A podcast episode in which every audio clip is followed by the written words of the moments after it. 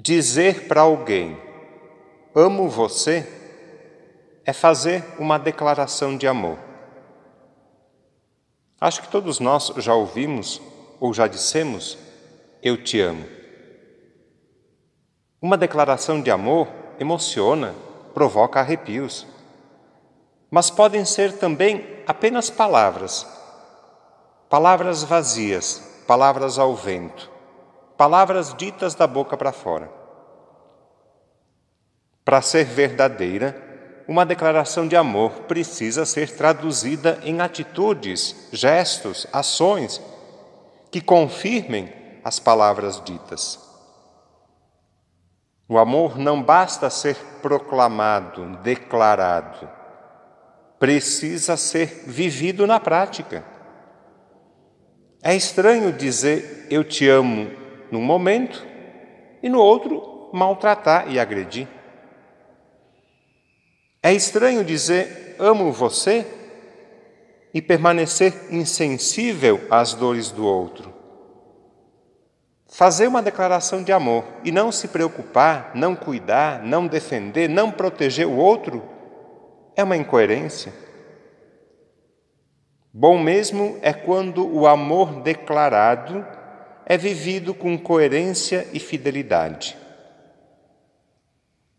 Eu vou mais longe ainda e me arrisco a dizer que o amor não precisa, obrigatória e necessariamente, ser anunciado ou declarado. É suficiente ser vivido. Sim, porque tem gente que tem dificuldade para dizer eu te amo. Mas aquilo que essa pessoa faz é uma declaração silenciosa, mas evidente, de um amor verdadeiro. Assim, o amor não dito, não declarado, pode se manifestar, por exemplo, num bolo, numa flor, num olhar, na casa limpa, na roupa arrumada na grama cortada, num presente, num sorvete, num abraço, num recado no WhatsApp. A lista pode ser imensa do tamanho do amor. Como você costuma expressar o seu amor pela pessoa amada? E o seu amor a Deus, como se manifesta? Só por palavras? Não, né? Claro que não. Só palavras não convencem. E o amor de Deus por nós, como se manifesta? Nós cremos, afirmamos e proclamamos com frequência que Deus nos ama. Como se manifesta esse amor de Deus por nós? Onde e como experimentamos o amor de Deus? Vamos lembrar o que ouvimos há pouco nas leituras? A leitura do livro das Crônicas narra três acontecimentos importantes na história do povo de Israel: a destruição de Jerusalém, o exílio na Babilônia e o regresso, o recomeço. Nesses acontecimentos, dois terríveis e um positivo, nesses acontecimentos da vida e da história, o povo percebeu, sentiu, experimentou o amor e a mão de Deus. Será que hoje, vivendo esse tempo de pandemia, de crise, de dor e de tantas dificuldades, será que é possível fazer a experiência do amor de Deus? Mais do que possível, eu penso que é uma necessidade.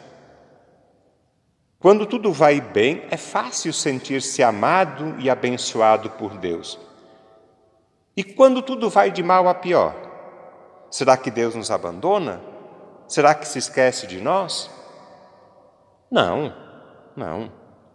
Deus é rico em misericórdia.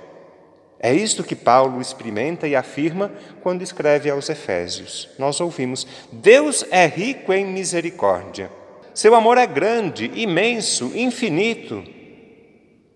Esse amor é manifestado em Jesus.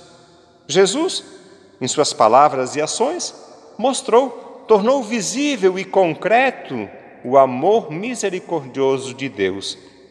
Jesus é a manifestação viva, encarnada, visível do amor de Deus.